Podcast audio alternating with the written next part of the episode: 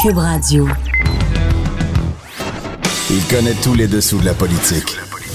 L'économie, la santé, le transport.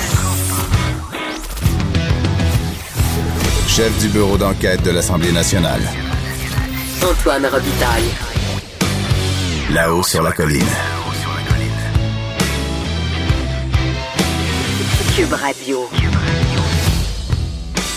En direct de la suite royale de Cube euh, sur la colline à Québec. Excellent mardi à tous. On a beaucoup de bons sujets aujourd'hui, encore aujourd'hui, parce que euh, c'est encore, euh, je veux dire, la, politique, ça, ça fournit. Hein? Ça fournit beaucoup de bons sujets.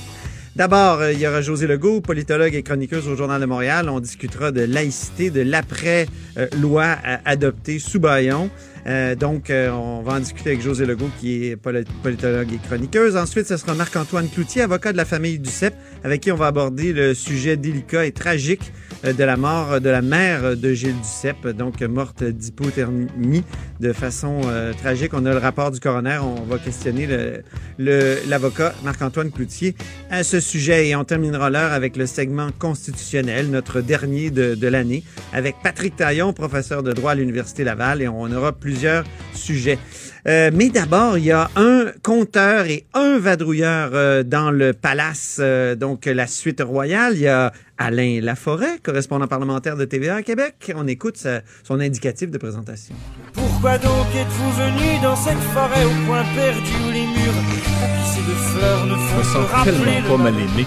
Pourquoi donc êtes-vous venu dans cette Il y a des jours où tu te sens mal aimé, Alain Laforêt. C'est beau comme palace. Oui, oui, tu viens me voir, tu, tu me parles plus. Ben oui. Ouais. C'est ça. On a comme une amitié de longue date, Antoine, mais je trouve vraiment euh, très beau votre suite. C'est magnifique. C'est magnifique. Et je veux juste aviser ceux qui nous regardent actuellement sur le web Hein? Ouais. que lorsque je serai à la télé tout à l'heure, j'aurai une cravate. Oui, t'es mieux. Parce Mais ça- à la à la radio, télé, on peut être un peu plus relax. Pas- dans l'habillement, pas dans le propos. Hey, tu avais toute une entrevue avec Nathalie Roy, la ministre de la Culture, Écoute, euh, faut hier. Il faut revenir là-dessus parce que la ministre est actuellement à Halifax dans Mhm. un- une grande conférence fédérale provinciale sur la culture et euh, vraiment, elle a, euh, on pourrait dire, émis un ultimatum. Euh, euh, oui, carrément. Et, très surprenant d'ailleurs, euh, Nathalie Roy, euh, on le sait, on, on a parlé, puis entre autres avec le bureau d'enquête, on a révélé euh, en avril dernier que le gouvernement avait créé un comité interministériel pour s'intéresser à la problématique des médias. La crise des médias, hein? oui, Ouais, ouais. effectivement, ministre de l'économie, ministre des finances, ministre de la culture, pour trouver des moyens d'aider les médias. Et là, Nathalie Roy va beaucoup euh, plus loin. Écoute, elle a tourné le bazooka vers Ottawa et elle a demandé euh, des changements majeurs au CRTC. CRTC, c'est ce qui régit, entre autres, la radio, la télévision. Et euh, le problème, ce qu'elle dit, c'est qu'actuellement, les plateformes numériques ne sont pas régies par le CRTC et euh, les règles sont beaucoup trop strictes pour euh, les diffuseurs euh, du Québec. Entre autres, On a un, a un extrait de, de l'entrevue que tu as faite avec Ouais, mais avant de faire jouer l'extrait, Oui, OK. je vais juste te donner quelques chiffres. Les investissements publicitaires en ligne Ouais. euh, au cours des six dernières années, là, disons, euh, période de 2010 à 2016, pas les six dernières années, là, mais sur six ans, c'est passé de 424 millions à 900 millions de dollars. Donc, ça a doublé. Ça, c'est quoi exactement les Ça, c'est les ligne? investissements publicitaires en ligne. OK. Donc, sur le web, là, sur la toile. Est-ce que ça cela- comprend les anciens médias ou c'est uniquement les nouveaux? Ben, c'est-à-dire les géants du web. C'est le total. OK, c'est le total. Total. Et selon le Canadian euh, Media Concentration Research, 72% de ses revenus en 2016, qui les avait? Facebook, Google. Ah, OK. Et entre 2010 et 2016, 72. les investissements publicitaires en télévision, ça a baissé de 7% les quotidiens, 26 Aïe, aïe. les magazines, 30 il y, a, il y a deux endroits où ça a augmenté, là. C'est les hebdomadaires, 1,3% La radio, c'est stable. Et l'affichage, c'est plus 15% Et on le sait actuellement, entre autres, dans les médias écrits, Capital Média, la presse, sont venus cogner à la porte euh, et, et- et- Le Devoir sont venus frapper à la porte du gouvernement Legault. Il y a eu des coupes chez TVA aussi. Il y a eu des coupes chez TVA. Il y a eu des coupes à CTV. Il y a eu des coupes à Global. La ministre a dit à Pablo Rodriguez, son homologue, le CRTC, vous devez le dépoussiérer. Écoutez. Écoutons Nathalie Roy. Pour notre culture. Les vieilles lois du CRTC qui régissent télévision, radio et j'en passe, elles ne sont plus bonnes. C'est plus que des poussiérés, c'est à revoir complètement. Et on le sait depuis des années. Je vous dirais, au cours des cinq dernières années, la situation s'est détériorée à une vitesse exponentielle. Aucun ministre de la Culture, ni à Ottawa, ni à Québec, n'a osé dénoncer cette réalité. Les engagements fermes, je les veux avant la campagne électorale. Les géants du web, c'est une prise de position très ferme. hein. Mhm. Et euh, il y a deux choses que je vois dans cette prise de position-là. D'abord, Nathalie Roy, qui a été très critiquée hein, par les oppositions, peut qui disent dire. qu'elle n'a pas de vision, tout ça. Et deuxièmement, j'ai l'impression, Alain, que les géants du web deviennent peu à peu des repoussoirs dans le débat public. Et- Je pense par exemple à Nathalie Roy, qui a regardé à un moment donné Catherine Dorion en chambre qui la critiquait, donc euh, la députée de Québec solidaire, qui a dit Où est-ce qu'elle met ses petits vidéos, elle? Ben, elle met ça sur YouTube, Facebook. Donc, c'est c'est ça que je dis quand c'est un repoussoir. L'autre preuve, il y avait Marois Risky ici, la députée libérale, qui m'a dit l'autre jour, moi, là, dans ma campagne, là, il y aura zéro pub sur Facebook parce qu'ils ont des pratiques euh, Déloyales. fiscales déloyales. Ah ouais, Exactement. déloyal. Donc, ça devient des repoussoirs. Donc, ça devient bon. Pendant, pendant longtemps, j'ai l'impression que les politiciens ont dit Oh, les gens aiment ça, les géants du web. Mais non, là, ça a changé. Aujourd'hui, les géants du web, ça devient des repoussoirs dans le débat public. Puis d'ailleurs, tu Mais me dis que Pablo Rodriguez a, a réagi assez Ça n'a pas rapidement. été long, là. Écoute, Pablo Rodriguez, donc le ministre fédéral du patrimoine. C'est ça. 25 minutes à peu près après la diffusion du reportage sur TVA, euh, j'ai reçu un courriel. J'ai lu avec intérêt les propos de Mme Roy. J'ai hâte de la rencontrer. Euh, il se rencontre aujourd'hui pour lui parler de tous nos investissements en culture et notre annonce de 650 millions pour appuyer les médias. Tous les gouvernements doivent travailler ensemble pour investir et s'attaquer à la crise des médias. J'espère que le gouvernement du Québec va se joindre à nous pour appuyer concrètement le journalisme. Ouais, mais là, écrit. le fédéral, est-ce qu'il va rénover Taxer. ses lois? Est-ce qu'il va taxer? Il, il, il est même pas taxer Netflix. On a entendu les niaiseries Québec. de Mélanie Joly pendant des années.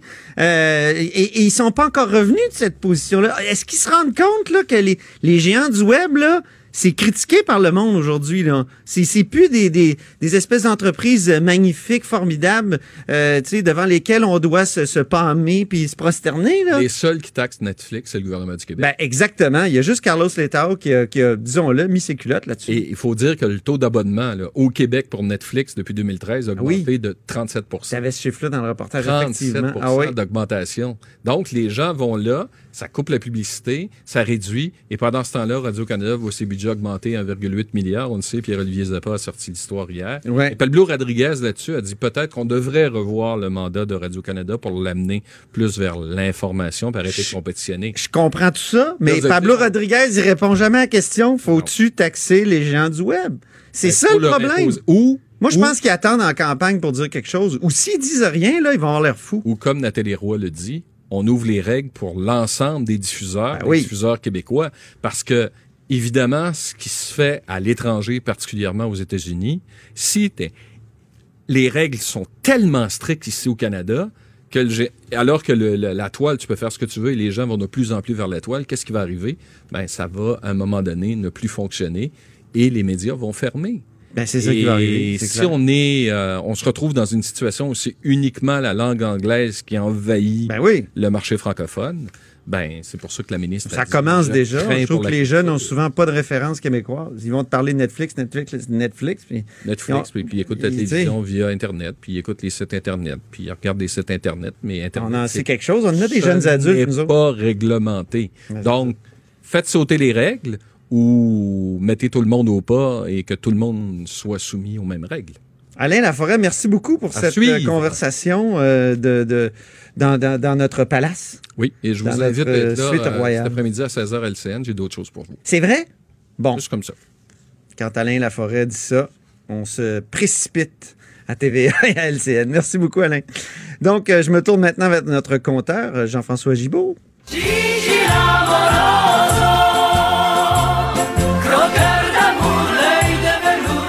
Qui est aussi, aussi directeur de la recherche à QMI. Oui, à temps partiel. Qu'est-ce que tu penses de ça, là, de, de- de ce dont on vient de discuter? Je, je- je sais que je n'avais pas prévu de te lancer là-dessus, mais je sais que tu as, beaucoup d'idées là-dessus, donc euh, j'ose. Ben, on parle beaucoup des aspects fiscaux. Oui. Parce que ça, c'est le plus flagrant. Je veux dire, il y a une entreprise au Canada qui est active au Canada qui a reçu la bénédiction du gouvernement pour ne pas payer ses charges fiscales et c'est Netflix. C'est incroyable. Je n'ai jamais vu ça ni, à- ni avant, ni ailleurs dans une province ou une autre. C'est, c'est, C'est drôle, on dirait C'est que c'est juste le- au Québec que ça scandalise le monde. ben, Je sais pas ce qui se passe à Ottawa ou dans le reste, dans le reste du Canada, là, mais ils comprennent-tu que c'est. Il semble quand on. Tu sais, moi, si je me je lance une entreprise demain matin, là, je, je, je peux pas euh, me, me défiler. Là. Il faut que je paye. Il faut, faut que je perçoive les taxes puis que je les, je les refile au gouvernement. En tout cas. C'est difficile à dire. Puis, puis évidemment, les, les télévisions généralistes, bon, euh, on avait Alain Laforêt de TVA, ben, doivent cotiser aussi. Mis à part les charges fiscales, ils ont des fonds qui, euh, qui euh, s'adressent à, à soutenir la, la- la production culturelle et doivent euh, cotiser. Ben il, y a, oui. il y a une forme de péréquation, si on veut, là-dedans. Et c'est des charges, quand s'additionnent, sont très lourdes. Alors, c'est clair que si à côté de ça, les annonceurs peuvent magasiner des, des médias qui ont à peu près aucun frais, ben, les- on n'est pas dans, on n'est pas dans, dans, dans, dans un univers qui nous permet de durer comme ça très longtemps. Mm, exactement. Bon, alors on a deux bons autres sujets. J'ai noté un, un premier sujet, Jean-François, un autre mal de dents pour la caisse de dépôt. Ben oui, un autre mal de Il y a dents. plusieurs fois là, que tu donnes des mots de dents à Ben, la caisse de dépôt. C'est-à-dire que euh, on se disait justement hier, Antoine, les, les lignes directrices de la caisse au niveau de l'éthique de ces placements ne sont pas claires. Ouais. Donc, à partir de quand on considère qu'un placement, on est parfaitement à l'aise, qui respecte les, les lois, les, les, les, principes qui sont, euh, qui sont en, en vigueur euh, au Québec dans, dans, notre, dans notre collectivité? Et euh, aujourd'hui amène son nouveau cas. En plus, c'est un nouveau placement et la, la caisse se lance en médecine privée. Et je trouvais ça intéressant parce que c'est quelque chose qui est en pleine explosion. Puis encore une fois, c'est un petit peu comme Netflix. Hein? On, on défonce les frontières. Ce qui arrive, c'est qu'il y a des employeurs qui donnent accès à un médecin ou dans d'autres cas, c'est des super infirmières par le biais des téléphones intelligents. Donc, c'est tout simplement, on, télécharge l'application, on a notre mot de passe, on a notre identifiant, et on peut tout simplement, bon, j'ai mal à quelque part, j'ouvre mon application, je demande de parler à euh, un expert de la santé, il y a un triage, et là, rapidement, la personne au triage, après avoir appris quels sont mes symptômes, me donne un rendez-vous et ça va très vite. Et là, je suis mise en relation avec un médecin qui peut faire un diagnostic, me conseiller.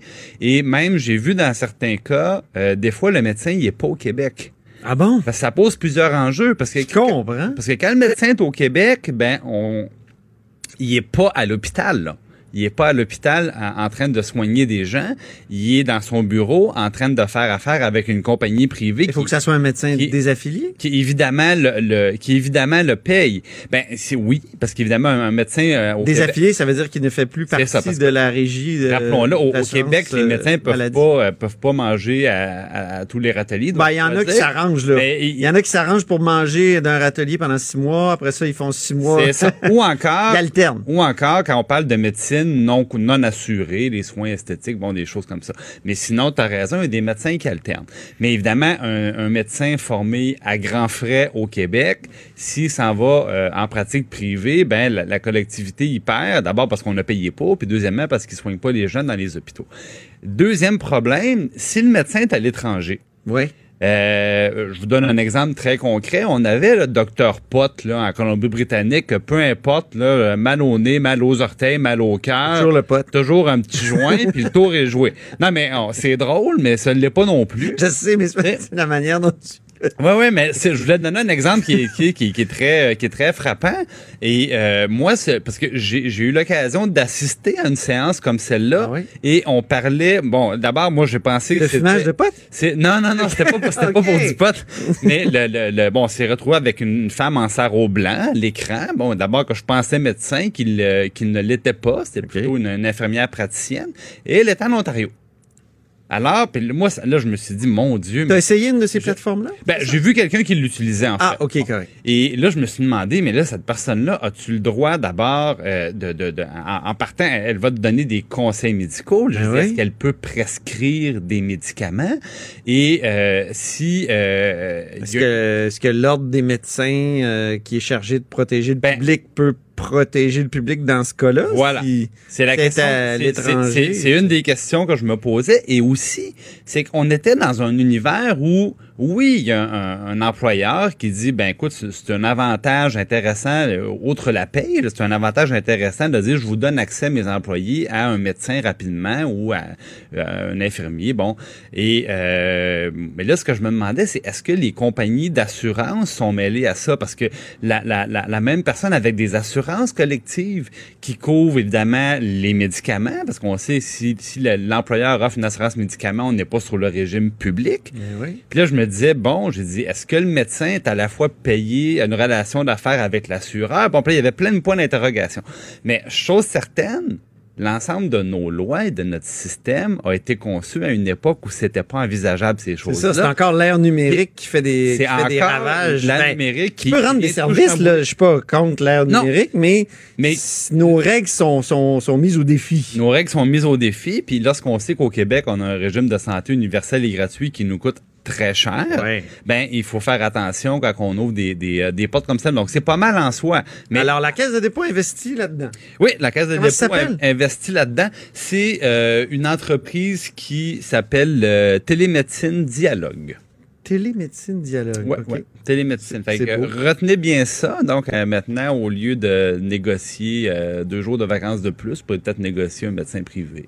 Puis, est-ce que le- la, la Caisse est fière de cet investissement-là? ou- Ben, ils viennent de le réaliser, donc là, ils peuvent pas dire qu'ils l'avaient pas vu. Là. OK. Mais c'est pour ça que je disais au début, ça, ça repose la question, c'est quoi les critères éthiques quand on fait un placement? Je pense que la caisse euh, va devoir à un moment donné être, être plus explicite puis plus détaillée dans son espèce de guide de conduite qui fait en sorte qu'elle investit dans une entreprise ou dans une autre. Il nous reste deux minutes. On parle des paradis fiscaux. Oui, ben, Euh, donc, 26 milliards par année Mhm. en impôts perd. c'est beaucoup d'argent. 26 milliards. 26 milliards, ben, ben oui, il y avait le, le Guillaume Saint-Pierre du, euh, du journal, notre collègue, qui comparait ça, par exemple, il comptait ça en chum. Ouais. moi, je, peux, peux- moi je, je me suis amusé un petit peu à regarder ça. C'est 8% de tous les revenus du gouvernement du Canada. Je pense que c'est clair comme ça. Et euh, donc, on paye à quelque part donc autant d'argent en trop en taxes et en impôts parce qu'on paye pour ceux qui se sauvent. Et euh, ce qui est intéressant, c'est que quand on parle des entreprises, ça représenterait, juste pour les entreprises, 20% de tout l'impôt payé par les sociétés. Donc, c'est eux qui sont les plus délinquants et on nous dit particulièrement les grandes entreprises. Et là, ça nous ramène encore au même thème des grandes entreprises, beaucoup les entreprises du numérique, qui souvent ne vendent pas des objets tangibles. hein. C'est Ouais. facile. Quand on vend une voiture, là, tu sais, il y a une voiture, elle est là physiquement, on peut y toucher, on peut s'asseoir dedans, elle est facile à monitorer puis à suivre. Quand on vend de l'intangible, tout est plus facile. Évidemment, les transactions, et là, on, déclare la propriété intellectuelle à un endroit où l'impôt est très faible. Et là, Les on pires délinquants, on sait c'est lesquels euh, aux États-Unis. Apple, Google, euh, Ouais. Facebook font tous ça. Là. Et- Ils sont tous défiscalisés euh, dans des endroits où ils peuvent éviter euh, justement de payer les impôts. Ouais, et je pense que ça va être un argument de plus pour euh, tous les gens qui disent dorénavant, l'impôt sur les profits, ça devient un peu désuet Ouais. quand on parle des entreprises. Et dorénavant, ce qui de- va donner la nouvelle base de taxation, ça va être le chiffre d'affaires réalisé par une entreprise sur un territoire donné. Ah oui, Et là, à ce moment-là, on va dire, regarde, vous réalisez 1, 2, 3 milliards de ventes chez nous, ben, on va prendre un pourcentage de ça. Euh, peu Ben, c'est des bonnes questions pour la campagne électorale fédérale qui vient. ah, Hein? ben, absolument, parce que sinon, ça va s'éroder. Hein? Notre base fiscale va s'éroder, s'éroder, s'éroder. Et à un moment donné, ben, c'est les, les, les, les- par exemple, les- le salarié moyen là, au Québec pour au Canada, lui, il peut pas se sauver. Non. Euh, le- le- alors, c'est lui qui, au bout de la ligne, euh, ramasse, nous. euh, ramasse la facture. Toujours nous qui ramassons en facture. Hey, merci infiniment, Jean-François Gibault. Toujours intéressant, notre compteur et accessoirement directeur de la recherche à QMI. Là-haut sur la colline. Ce que les ministres n'ont pas voulu dire, Antoine va vous le dire. Cube Radio. De 13 à 14. Vous écoutez Là-haut sur la colline. Oui, Antoine va vous le dire. José Legault aussi peut vous le dire. Elle est politologue et chroniqueuse et elle est avec nous en studio à Montréal. Bonjour, José. Bonjour Antoine, oui, je suis ici en studio avec mes beaux écouteurs rouges. Ah, fabuleux. euh, le rouge comme, euh, comme, euh, comme, euh, comme, oui, rouge, comme, disons, les libéraux. Bon oui, mettons. Rou- Rouge comme, comme la couleur de l'amour et de la passion. Les libéraux qui, euh, qui tu penses qu'ils vont, qu'ils vont subir quand même euh, une certaine, que ça va leur faire mal, la loi 21 qui a été adoptée sur la laïcité? Euh, oui, je- oui, ben ça a déjà commencé, je pense. Euh, C'est un petit peu ce que j'explique dans ma chronique ce matin. Euh, Je suis sûre que tu as apprécié le titre. La laïcité vaut bien Ben une oui. messe. Euh, ce que, ce que j'explique. Comme Paris. Oui, C'est voilà. Paris qui vaut une messe. hein? Voilà, mais c'était une opération politique, hein? Paris euh, vaut bien une Oui. messe. Et moi, ah ce que oui, j'essa- rappelle-nous, rappelle-nous. Ouais, ce que j'essaie, ce que je- ben c'est enfin Henri IV là qui euh, euh, s'était converti au catholicisme pour être sûr d'avoir le trône, disons. Voilà. Euh, et euh, donc, je crois que dans ce cas-ci, le projet de loi 21, qui est maintenant la loi euh, 21, euh, c'est une opération essentiellement politique hein, de la part du gouvernement Legault, de la CAQ, beaucoup plus qu'une opération de conviction. Hein. On le sent d'ailleurs chez François Legault, il y a une espèce d'agacement face au sujet. Il y a- ça fait des mois qu'il répète il faut tourner la page, ça fait 12 ans qu'on en parle, on va enfin pouvoir s'attaquer aux vrais problèmes. Ça, c'est très révélateur quand il dit aux vrais problèmes. Donc, c'est qu'en quelque part, euh, il, il semble pas convaincu que la question des signes religieux est un vrai problème au Québec, mais bon, il légifère, mais il légifère aussi pour des raisons politiques Ouais. euh, et stratégiques et tactiques, appelons-le euh, comme on voudra. Et Lesquels? En quoi, en Ouais, quoi ça, ça. ça, ça pose problème pour les libéraux? Ouais, ben ça pose problème en fait pour tous les partis, les autres partis. Euh, le Parti québécois, mais ça lui retire son fromage hein, finalement parce que euh, la laïcité, euh, depuis dix ans, euh, le Parti québécois c'est devenu le substitut à sa propre option souverainiste. Là. Alors là, il lui retire ça. Ah, c'est Euh, bien dit. Qué- Québec, Ah oui, une sorte de substitut. Oui, c'est un, un- Il y a un mot que j'aime beaucoup, c'est ersatz. Oui, voilà, exactement, exactement. Euh, et Québec solidaire, évidemment, ben, ça a obligé les, les solidaires à être face à leurs propres contradictions, hein, parce qu'ils ont changé de position, pro Bouchard-Taylor, contre Bouchard-Taylor, etc. Mais c'est surtout au Parti libéral, je pense, que ça va faire le plus de mal, euh, et parce que ça les, ça les accule un peu au pied du mur. Hein. Donc, comme ils n'ont pas voulu agir quand ils étaient au pouvoir en adoptant le minimum euh, qui était Bouchard-Taylor, là, finalement, là, euh, pour, pour euh, interdire les signes religieux aux agents de l'État en position de coercition, donc les juges, les policiers, bon, tout ça, donc pas aller jusqu'aux enseignants.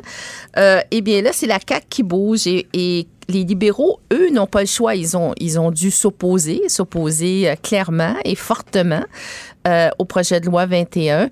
Et euh, le problème, c'est que c'est un projet de loi pour le meilleur et pour le pire qui est populaire chez la majorité francophone, en tout cas, elle l'est jusqu'à maintenant. Euh, et les libéraux ne sont qu'à 10% Déjà, chez les francophones, c'est quand même un sous-sol historique là, pour, les, pour les libéraux et ça dure depuis l'élection. Puis un Euh, sondage un peu bizarre qu'elle confirmait ce matin. Ouais, ouais, bizarroïde en effet. On n'ira pas sur ça, là, mais- mais il y a vraiment une tendance lourde là. Dans la euh, presse, le chez- Forum chez- Research, Ouais, c'est ouais. ça. Euh, Il y a une tendance lourde et là, évidemment, le Parti libéral se retrouvant il se trouve, il se trouve piégé finalement par la CAQ parce que il est obligé de s'opposer à la loi sur la laïcité, mais en même temps, c'est populaire chez les francophones, donc ça, ça les empêche de se donner une position un peu plus nationaliste, contrairement à, à, euh, à la réalité là, sous, sous Philippe Couillard. Donc, ça les garde vraiment là comme enfermés dans ça. Euh, et euh, évidemment, ben euh, euh, lorsqu'on lorsqu'on les voit un peu à la recherche aussi d'un chef, etc. Euh, on voit qu'ils pourront pas reconquérir le pouvoir tant qu'ils auront pas, ils auront pas euh, été capables d'aller rechercher une part plus importante du vote francophone, c'est bien évident. Donc c'est que- c'est quelque chose. Et l'autre piège, évidemment, ben c'est le recours à la clause dérogatoire. En fait, les deux là, de la charte canadienne et charte québécoise. Ouais. Mais la différence, c'est que la, la- la clause dérogatoire de la charte canadienne, elle a, euh, elle a une date de péremption. Hein? Elle est bonne pour cinq ans. Euh, et au bout de cinq ans, le gouvernement qui l'a invoqué doit soit la renouveler ou, ou annuler son recours, hein, comme Robert Bourassa avait fait en 1993. Hein, il l'avait invoqué en 88 pour protéger une partie de la loi 101, euh, et puis il l'a révoqué euh, en 93 pour finalement se soumettre au, au jugement des, des tribunaux.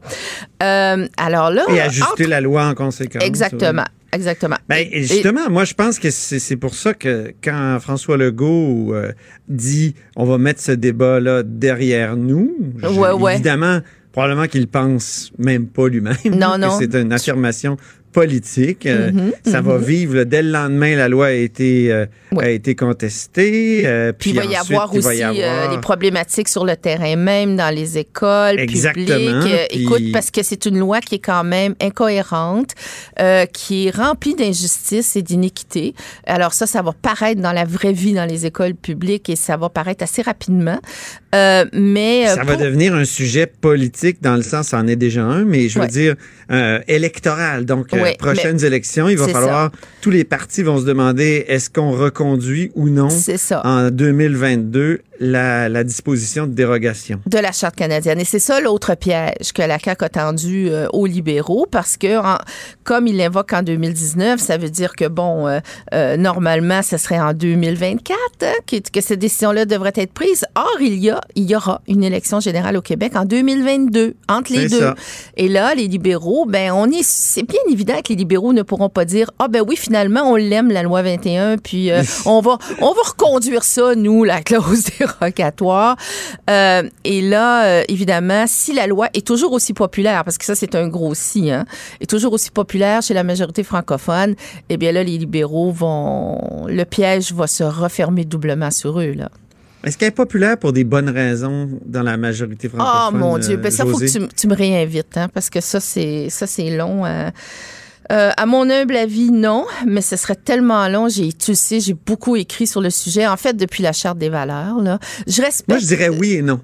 Ouais, mais Je pense qu'il y a un vrai désir de laïcité chez les Québécois Ouais. euh, qui s'est matérialisé en 97 avec euh, la modification constitutionnelle sur la, La déconfessionnalisation des, de- de- de- des écoles, Mm. des commissions scolaires plutôt. Puis ensuite, il y a eu l'affaire du Kirpan, ensuite les accommodements raisonnables. Il y a quelque Mm. Ouais. chose comme un Ouais. désir légitime, Mm. mais il y a une face sombre à ce désir de laïcité-là. Tout à fait. C'est évidemment... euh, bon, ce, ce- qu'on sait, ce qu'on voit en, bas de nos articles quand on écrit sur ce sujet-là, disons. Mhm. oui, c'est-à-dire que la Des véritable... commentaires absolument, Ouais. je veux dire, bouleversants de, de, Ouais. De, de, de- de racisme, disons, disons-le, d'intolérance. Oui, oui c'est-à-dire que la cible principale, euh, ça reste le hijab musulman, hein, ça reste ça. Euh, et Mm. euh, il est impossible de concevoir que s'il n'y avait pas la question du hijab au Québec, qu'on se crêperait le chignon depuis 12 ans sur la question des signes religieux. La kippa juive dérange personne, la petite croix autour du cou, ça dérange personne. Euh, alors, c'est- parce qu'on confond tout, on confond égalité homme-femme, euh, on confond religion, on confond tout. Et là, on va, on va créer vraiment des injustices et des inéquités plutôt que de prendre euh, euh, la voie habituelle qui est l'éducation. Hein? Bon, alors, euh, nous, les catholiques, et quand je dis nous, les catholiques, on se comprend, là, c'est juste une, une formulation, là. Mais nous, les, nous, les catholiques, on a réglé nos choses entre nous hein, depuis les années 60. Il n'y a jamais eu de loi qui a forcé qui que ce soit à faire quoi que ce soit. Euh, et, et, et ça va être la même chose pour les musulmans. hein. Les femmes qui portent le hijab, c'est une minorité À, ben, à part de la déconfessionnalisation dont je parlais tout à l'heure, ça, c'est une loi qui a, f- qui a fait qu'on a déconfessionnalisé. donc, Oui, oui, mais on n'a jamais touché euh, On n'a jamais à, à la tenue ouais. vestimentaire de qui Ouais. que ce soit ou de quoi que ce soit. Ben, Euh, comme tu as dit, je pense qu'on va en reparler parce qu'on oui. est parti. Oui, oui, oui, oui. C'est Puis, bien- euh, très intéressant, Josie. Merci infiniment. oui, ça, oui, ça- je te, je te laisse ça- terminer. Je te laisse conclure, pardon. Oui. Et euh, moi, pour, pour le bien du Québec, je souhaite que ça se passe bien dans les écoles publiques, mais malheureusement, l'analyste en moi, euh, hum, mon petit doigt me dit que ça ne va pas bien se passer. Et ça, c'est pas bon pour le Québec. Bon, ben, on, on va sûrement surveiller ça, toi et moi. Merci beaucoup, José Legault. Merci, Antoine. José Legault, politologue et chroniqueuse, Journal de Montréal. C'était notre dernier rendez-vous. Là, je la remercie doublement. Euh, après la pause, c'est Marc-Antoine Cloutier, euh, l'avocat de la famille Duceppe, qui est avec nous. Là-haut sur la colline. Sur la colline. Oui, bonjour, Marc-Antoine Cloutier. Oui, salut, comment ça va? de Trivium Avocat au bout du cellulaire, d'après ce que j'entends.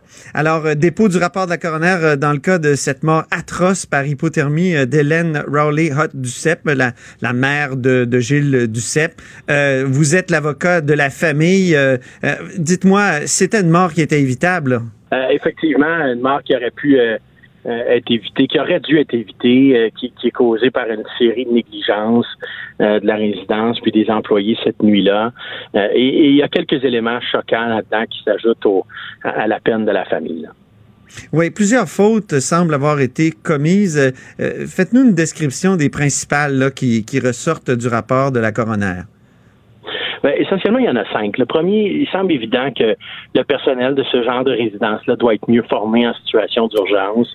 Ils ont une responsabilité importante, la vie de plusieurs personnes âgées entre leurs mains. Euh, c'est euh, le premier élément que la famille soit soulignée. Ensuite, il y, a, des éléments factuels qui se sont produits cette nuit-là qui sont euh, qui sont choquants. Le premier, évidemment, il faut savoir que Mme Rowley a choisi cette résidence-là pour les représentations de sécurité puis les garanties de, de sécurité qui venaient qui venaient avec les représentations de la, résidence. Elle a donc choisi un appartement le plus près possible d'une sortie d'urgence. Elle est ah sortie par cette porte-là et cette porte-là euh, est, est, munie d'une alarme, donc c'est une porte qu'on utilise en, en situation d'urgence seulement. Et ça a déclenché une alarme locale euh, et, elle n'a pas pu rentrer à nouveau par cette porte-là lorsqu'elle a réalisé qu'elle était prise à l'extérieur. Et, quelques heures plus tard, donc elle est sortie à 5 heures, et vers 8h40, 8h30, il y a un employé de la résidence qui réarme cette porte, la ferme, mais ne vérifie pas derrière s'il y a quelqu'un. Alors évidemment, ça aurait permis de sauver la vie de Mme Rowley si euh, ne serait-ce on se serait donné la peine de regarder derrière la porte en disant ben, si l'alarme sonne, c'est que quelqu'un qui est sorti par là. C'est une cour intérieure. Y a-t-il quelqu'un dans la cour intérieure? Ça ben une question euh, importante. Euh, l'autre élément, les pompiers demandent aux gens de la résidence est-ce que vous avez dénombré hein? comme, à l'école, euh, quand on faisait un test d'incendie, on prenait les absences puis les, les, les présences lorsqu'on rentrait en classe. Ben cette opération-là doit se faire dans, une dans, une résidence comme celle-là. les représentants de la résidence ont dit aux pompiers qu'ils l'avaient fait.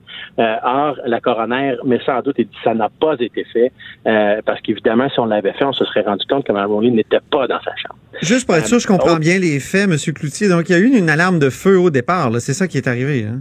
Ben, il y a une alarme de feu déclenchée par erreur sur les tours 1 et 3 euh, et avec mhm. euh, raison pour la tour 2. On a annulé cette, cette alarme d'incendie-là cinq minutes après l'avoir déclenchée, mais évidemment, je vous ai dit tout à l'heure, Mme Moulin avait choisi un appartement tout près de la porte de sortie et donc elle était déjà à l'extérieur. Il faut savoir que Mme Moulin n'a pas de problème de santé particulier, elle a besoin d'un appareil pour bien entendre, mais dans ce cas-ci, c'est pas en cause.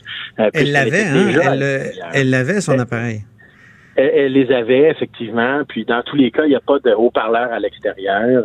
C'est donc, de toute façon, même s'il y en avait eu, il n'y avait pas de moyen, puis c'est un des éléments qui est mis en rapport, en lumière dans le rapport, il n'y avait pas de moyen de communiquer. Donc, on est pris dans la cour intérieure et il n'y a aucune manière de communiquer avec l'intérieur. Aucune. Alors, elle s'est trouvée prise euh, au froid pendant six heures à cet endroit-là. Euh, donc, je vous disais, pas de dénombrement alors qu'on a dit qu'on l'avait fait. On a réarmé la porte. Et l'autre élément, c'est qu'il y a des caméras de sécurité qui ont filmé euh, presque intégralement les six heures qu'a passé Mme Moulin à l'extérieur de la résidence. Ces caméras-là se trouvent au bureau où il y a un individu qui regarde normalement ces caméras-là. Et, voyons donc pour une raison qu'on ne comprend pas. Euh, il ne les a pas regardés, même si euh, il était assis à cet endroit-là. Je dis il, ça peut être elle, je suis pas au fait de. Est-ce que la coroner a une théorie sur, sur cette, euh, cette inattention-là, la coroner Jeanne Kamel, sur, sur cette affaire-là? Ce matin, les journalistes ont posé la question à la coroner. elle n'a pas pu répondre à cette question-là, disant qu'elle ne comprenait pas. Si elle, elle avait été assise, ce qu'elle a dit, c'est si j'avais été assise à cet endroit-là, j'aurais vu sur les caméras, puisque c'est les caméras qu'elle-même a consultées euh, pour en venir à, produire son rapport, elle aurait vu Mme Rowley euh, à l'extérieur. Alors, c'est inexplicable euh, ce, ce, ce fait-là.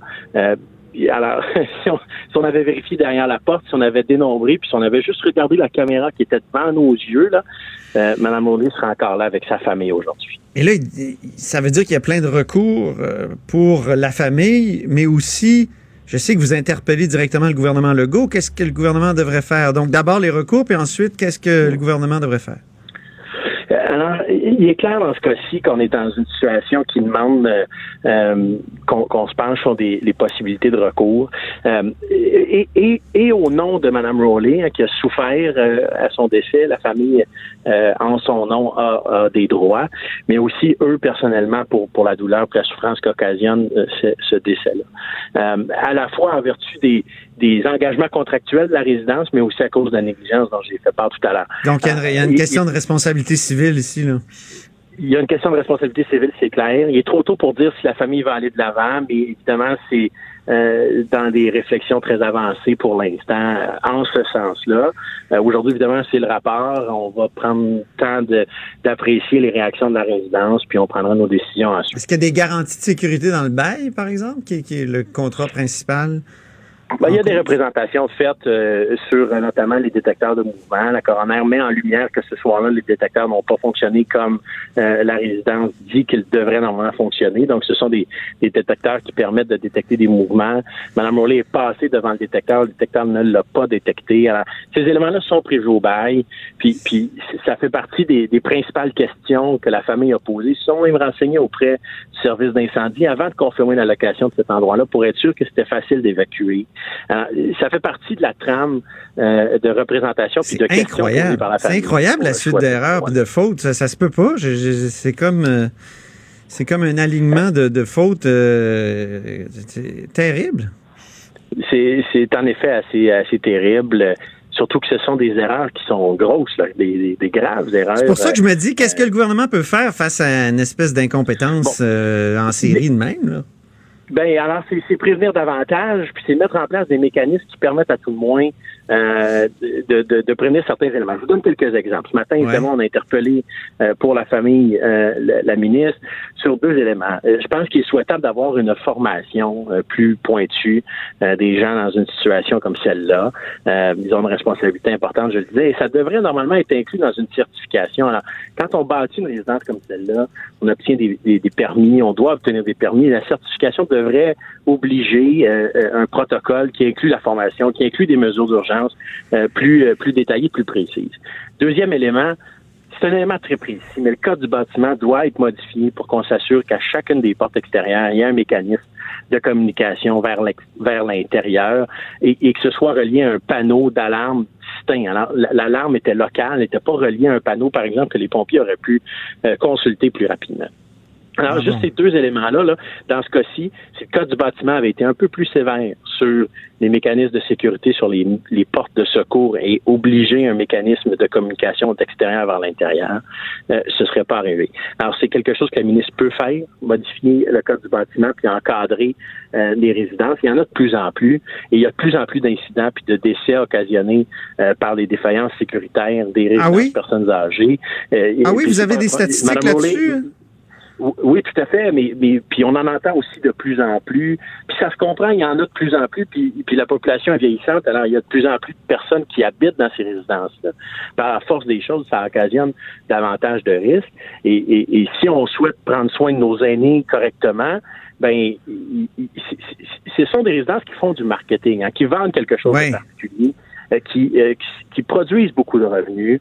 Et, et, et c'est important que ce genre d'emplacement-là soit encadré plus sévèrement par les codes euh, de bâtiment. Qui, Où les employés sont souvent sous-payés, hein, en passant. C'est pour ça qu'il y a ben, des grèves un peu partout. Là, hein? Ça s'ajoute à ça, la pression des employés, problématiques de formation et, et, et le fait qu'ils soient, qu'ils soient, qu'ils soient sous-payés, mais alors qu'ils ont une responsabilité importante. Puis on le voit ce soir-là. c'est cette nuit-là, c'est un des éléments qui a occasionné le décès de Mme Rowley, c'est que personne a, en fait, des gens ont, visiblement pas fait leur travail. Bien. Ben, écoutez, c'est terrible. Merci beaucoup, euh, quand même, euh, Marc-Antoine Cloutier. Là-haut sur la colline. Une entrée privilégiée dans le Parlement. 13h, 14h. Cube Radio. Ouh. On s'érotise une question constitutionnelle à la fois. La traduction constitutionnelle. La question constitutionnelle. Et oui, et Patrick Taillon, euh, professeur de droit, est avec nous. Bonjour. Bonjour. Professeur à l'Université Laval. Donc, euh, parlons de ce de cette loi 21, la loi sur la laïcité de l'État. Sitôt déposée, sitôt contestée, titrait la presse hier de façon très juste. Alors, qu'est-ce que le prof Taillon pense de cette euh, première requête déposée? Y- pour moi, il y a des surprises parce que qu'il y ait une requête, on s'y attendait. Mais euh, dans les dernières semaines, il y avait beaucoup de d'experts, de collègues à moi, militants contre le projet de loi 21, qui avaient essayé d'élaborer des théories audacieuses, mais euh, qui s'ajoutaient les unes aux autres. Et, moi, je m'attendais à ce que la première requête reprenne systématiquement, vu les chances relativement faibles de chacun de ces arguments. Là, on prend pas de chance, on, on met tous les arguments de notre bord et Ah on, oui. on les avance en bloc. On fait un petit panaché. Et ce qui m'a surpris, c'est que euh, et plusieurs des arguments qui ont été avancés dans le débat public, des arguments juridiques, ont été écartés par la dans, dans cette requête. Lesquels? Donc, donc, on a fait des choix. Euh, on n'attaque pas frontalement la dérogation. Donc, il y a plusieurs euh, collègues qui avaient dit, bah, euh, la dérogation, la dernière fois qu'on a eu une décision de la Cour suprême là-dessus, ça fait plusieurs décennies. Il y a peut-être moyen de plaider pour un renversement de jurisprudence. Non, la requête prend pour acquis qu'il y a une dérogation puis qui a produit des effets, puis on conteste pas ça. On essaie d'y aller de la contourner par d'autres normes. Ça, Expliquons ça, en- expliquons ça à notre monde. La dérogation, c'est dans la Constitution. Oui, c'est ça. Donc, c'est un C'est-à-dire, c'est un article euh, pour ce qui est du, de, de la charte canadienne, c'est l'article 33. Euh, on permet au Parlement d'adopter une loi qui déroge aux, aux droits et libertés euh, de, de, de quoi, de 7 à 12? si je me un certain Ouais, un certain d'articles, nombre, 2, ouais, c'est 7 ça. à 15, qui, donc, pour ces Et articles là, si c'est dans la Constitution, comment on pourrait contourner ça?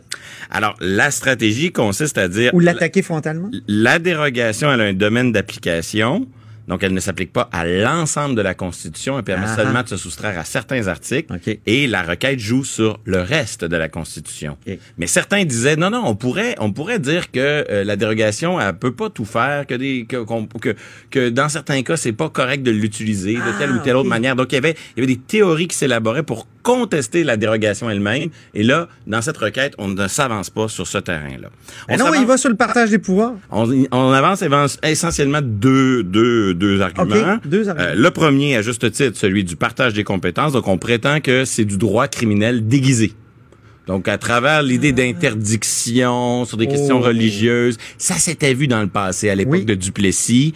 Euh, Duplessis avait voté certaines lois anti-témoins de Jéhovah, si je peux dire. Et Est-ce qu'on parle de la fameuse cause Roncarelli contre Duplessis? Oui et non. OK, Euh, OK, y a- alors, on ça fait- pas dans les détails. Ça fait partie de, pardon, ça fait partie de l'époque, mais c'est pas, euh, c'est pas cette décision-là en, en particulier Donc, que pour attaquer la loi sur la laïcité, on dirait c'est du droit criminel déguisé. Exactement. Puis, donc, le droit criminel, ça, ça relève pas fédéral. de- du provincial. OK, je Oui. comprends. Mais évidemment, ici, là, c'est a priori, euh, c'est une loi qui organise euh, les services publics, certains euh, certains organes de l'État, Ben l'éducation, les prisons. Donc, donc, ça va être difficile de démontrer que euh, l'intention du législateur puis les effets réels de la loi, c'est de produire du droit criminel. Je pense qu'on est sur un autre terrain. Et ça, c'est l'argument numéro un, si je peux dire, de la De requête. la requête. L'argument numéro deux, il se Ouais. décompose ensuite, mais grosso modo, c'est que notre Constitution, elle a des normes écrites, mais elle a aussi des normes non écrites. Ah oui, ça. Et donc, le non écrit, ben, c'est une boîte à surprise. On peut... euh, Hey, juste pour les gens qui connaissent pas ça, là, est-ce que vous savez, vous, là, les auditeurs, là, que le mot premier ministre n'est pas dans la Constitution? À Donc aucun ça, c'est endroit. une- c'est aucun endroit. Donc, euh, donc, le premier ministre, c'est juste de la convention. là. C'est qu'on s'entend de même depuis bien longtemps. Donc, c'est comme ça que notre gouvernement est dirigé. Et même dans le non-écrit, il y, a- il y a différentes catégories de règles non écrites qui produisent Oh. différents effets. On n'entrera pas là-dedans. mais C'est pour mais- ça que ça nous érotise, Ben oui. la Constitution. Donc, une grande partie de la requête vise à travailler sur ces normes non écrites pour dire notamment qu'il y a un principe qui a déjà été reconnu de respect des minorités et que ce principe-là devrait, selon la requête, avoir préséance sur d'autres principes comme euh, le fédéralisme, la démocratie qui est supposé d'accorder au Québec une certaine marge de manœuvre. Donc, on, on travaille sur des normes non écrites pour essayer de formuler un certain nombre de prétentions. À partir de là, les prochaines étapes, euh, je, je pense qu'il faut surtout comprendre qu'il va y avoir, au fond, deux, deux débats, deux procès, si je peux dire. Le procès avant le procès, qu'on pourrait appeler l'étape provisoire, interlocutoire, et le vrai débat. Celui qui, celui-là va venir dans beaucoup plus longtemps. Ah oui. Le- le souvent pro- comme ça en droit. hein. D'abord, il y a le procès sur des. Il y a toutes sortes de procédures au départ. On sait même, on n'est même pas sur le fond, comme on dit. Donc, le, on- le- le préliminaire, le provisoire, l'interlocutoire, ça commence jeudi cette semaine. OK. Et euh, la, la requête exige, demande une, une ordonnance de sursis. Donc, on arrête tout de suite, qu'on on, on produise une suspension de la loi. Et ça, ça, ça veut dire euh, que que toute la stratégie du gouvernement Legault viendrait en quelque sorte s'effondre. L'idée d'utiliser la dérogation, c'est une façon de dire, nous, on a une solution, on veut qu'elle produise des effets pour prouver par la pratique que tout ça est raisonnable, que ça établit une certaine euh, cohésion puis un équilibre des droits. Mais là, si c'est suspendu dès le départ, la démonstration que voulait faire le gouvernement par la pratique, elle n'aura pas lieu. Donc, moi, je pense que c'est une étape dé- décisive pour le gouvernement euh, parce que euh, c'est au cœur de sa stratégie de d'avoir l'occasion de pratiquer cela. Et à l'étape... Donc, c'est euh, une manière de demander aux tribunaux, si je comprends bien, le sursis, de, de dire, regarde, la loi, là, oui, elle a été adoptée, mais on suspend son application. On ne sait pas si elle est valide. Fait en attendant Ah. qu'on le décide, qu'est-ce qu'on fait? Est-ce qu'on suspend? Et où est-ce qu'on l'applique? Et là, on va sous-peser. Est-ce qu'il y a une apparence de droit? Est-ce que c'est sérieux, les questions qui sont posées? Puis euh, si on l'applique... Euh, Ça a-tu des chances de réussir, ça? Bien, ça a réussi pour contre le projet de loi de Stéphanie Vallée il y a un an ou deux, le projet de loi Ah 62. oui, c'est vrai. Et c'était la même avocate qui était dans le dossier. Il faut Oh, pas l'oublier. oh. Mais moi, je pense que les circonstances sont différentes parce que la dérogation fait en sorte que sur le plan de l'apparence de droit, ben, c'est beaucoup moins sérieux comme argument que ce qu'on avait. Le fait qu'il y a une clause dérogatoire dans la loi. ah oui, l'argument central du débat, c'est la liberté de religion, puis on peut Hmm. pas la plaider parce que la dérogation. Fait que le reste, c'est des arguments détournés qui ont, qui ont loin d'être, qui sont, qui n'ont pas le même degré d'évidence. Et l'autre euh, condition, c'est aussi euh, la balance des avantages et des inconvénients, et, et le fait que ça concerne une personne qui a pas terminé ses études, qui reste encore un an à étudier, qui après ça peut faire le processus d'embauche et tout ça, ben fait en sorte qu'il n'y a pas d'urgence à appliquer ou à suspendre la loi, parce que de toute façon, dans la vie de cette personne-là, ça changera rien avant au moins un an. Mhm. Donc, ça va poser des questions essentielles, les contestations, quand on va être rendu au fond. Quand Oui. euh, là, il y a- évidemment, on l'a dit, là, il va y avoir la question de est-ce qu'on suspend l'application de la loi, mais à un moment donné, on va bien se rendre au fond. Et, quelles questions essentielles ça pose? Et, et ultimement, c'est la question de savoir est-ce que le, le- le fédéralisme canadien implique une seule manière de voir ces questions-là, où il y a des- une marge de manœuvre par euh, province et surtout une marge de manœuvre lorsqu'un législateur utilise la dérogation. D'ici là, il faut faire attention. Hein. La loi va, ne s'applique pas aux employés qui sont déjà en poste. Il n'y a rien qui change pour eux. C'est vrai, il y a ce qu'on appelle la clause grand-père. Et aussi, c'est important de le préciser, elle s'applique pas au processus d'embauche. Donc, demain matin, moi, je pose ma candidature pour un poste. Ouais. J'ai le droit constitutionnel de porter un signe religieux en entrevue. Et Ah si on me pose des questions à savoir si je vais retirer mon signe et tout ça, on est déjà un peu dans de la discrimination là. Alors moi, si j'étais euh, ge- gestionnaire d'une école ou d'une commission scolaire, je ne poserais pas la question.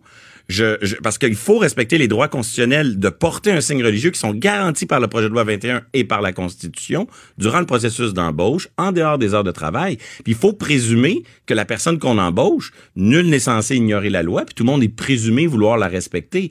Donc même au moment de l'embauche, la question est théorique. là. C'est vraiment une fois qu'il y a quelqu'un en fonction, qui a pas de droits acquis et qui s'entêterait alors à ne pas respecter la loi, que là on sera en présence d'un d'un litige concret et d'une situation là où, où la loi Que c'est produirait des intéressant. effets. Alors, euh, directeur d'école euh, ou directeur tout court dans d'autres secteurs, euh, posez pas la question. Ah, ça serait une erreur. Ça serait Ça parce que serait tous les mécanismes qui de, de prévention de la discrimination que que l'on peut faire valoir là pourraient entrer en jeu si jamais au moment de l'entrevue on commençait à essayer de poser des questions qui qui seraient à mon sens déplacées. Tu veux faire quelques rappels? euh, Oui. Plus globalement. Ben, euh, d'abord de, de ne pas euh, appliquer la loi à, à la question du processus d'embauche. Ensuite, de, de toujours se rappeler que les droits et libertés existent toujours. Là. Ils ne sont pas suspendus, contrairement à ce qu'on dit constamment.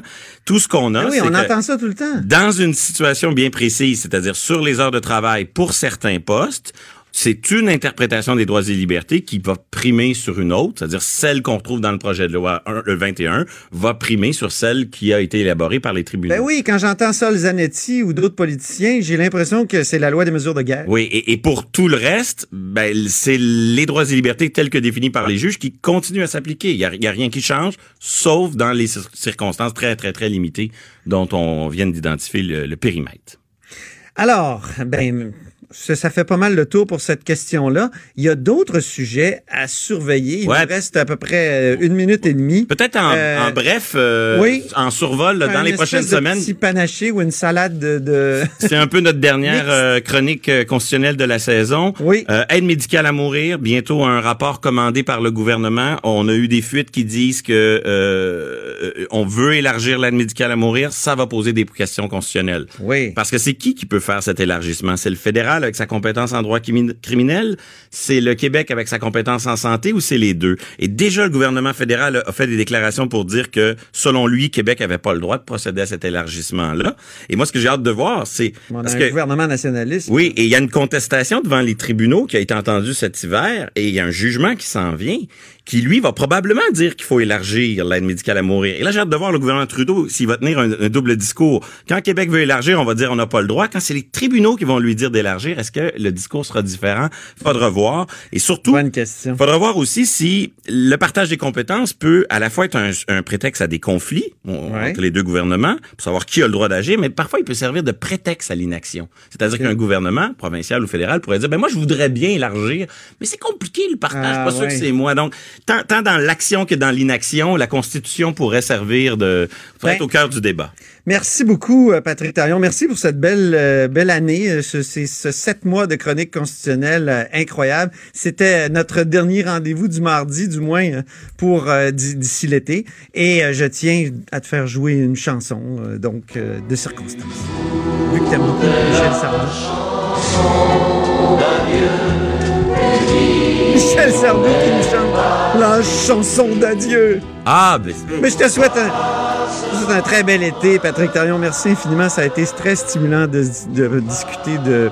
et très érotisant, pour employer notre terme, de discuter de Constitution tous les mardis. un, un plaisir de, de pouvoir vulgariser autant que possible certaines Autant que questions possible, ben oui. qui sont parfois techniques. C'est toujours. euh, c'est un beau défi. C'est un beau défi que tu as relevé avec euh, Maestra. Maestra, oui. Alors, merci beaucoup. C'est tout pour nous. Ben oui, en ce mardi de là-haut sur la colline aujourd'hui. Merci d'avoir été à l'écoute. Merci à toute l'équipe, euh, à Joanie Henry à la mise en onde, Alexandre Moranville à la recherche et Véronique Morin aussi à la recherche, qui est productrice de contenu à QMI. Évidemment, vous pouvez euh, réécouter et réécouter encore toutes nos entrevues sur toutes nos plateformes. Cube Radio.